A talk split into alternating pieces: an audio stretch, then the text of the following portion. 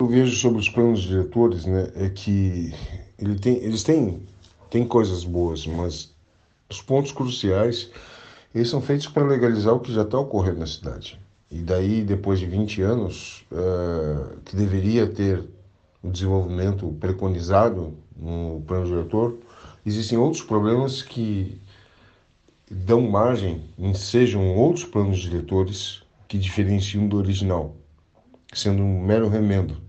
É isso que eu vejo acontecer. Recentemente eu tive em Gramado e lá, uh, conversando com o pessoal da hotelaria, do turismo, eles disseram que não podia mais ter mais hotéis e pousadas ali para não inchar a cidade, né? Eles não falaram com esses termos, mas eu entendi dessa forma. Meu receio é que isso também se torne um instrumento para monopólio, né? Para não deixar pulverizar mais a renda local. Mas se isso levar a mais desenvolvimento em cidades vizinhas, como realmente está acontecendo na cidade vizinha Gramado, que é Canela, uh, me parece uma coisa boa, entendeu? Para não ficar realmente hiper concentrado. Então, tem coisas assim que tem que pensar, mesmo que gere benefício para um setor, se no todo uh, não é melhor. Né? Interessante, um bom debate. Isso aí seria um Buda um bom debate. Né?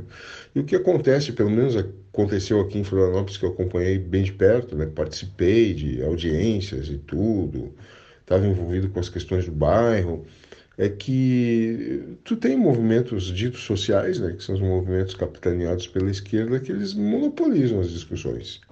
E isso leva o empresariado local, que não tem essa articulação com grupos de pressão, né, a, faz, a, tomar medidas de pressionar políticos de modo mais direto, às vezes até de modo corrupto, para que uh, as, as, as intenções desses grupos não sejam validadas. Né?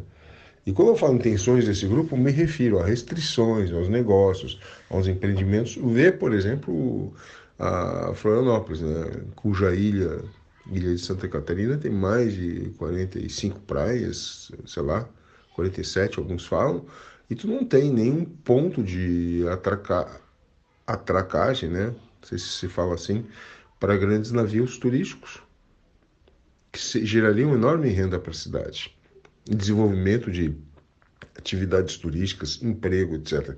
Não tem, né? Isso tem a ver com a pressão negativa do pessoal da esquerda, uh, centralizado na Universidade Federal, e também de empresários oportunistas da, do ramo hoteleiro que não querem a concorrência desse tipo de turismo. Então daí a cidade não vai para frente.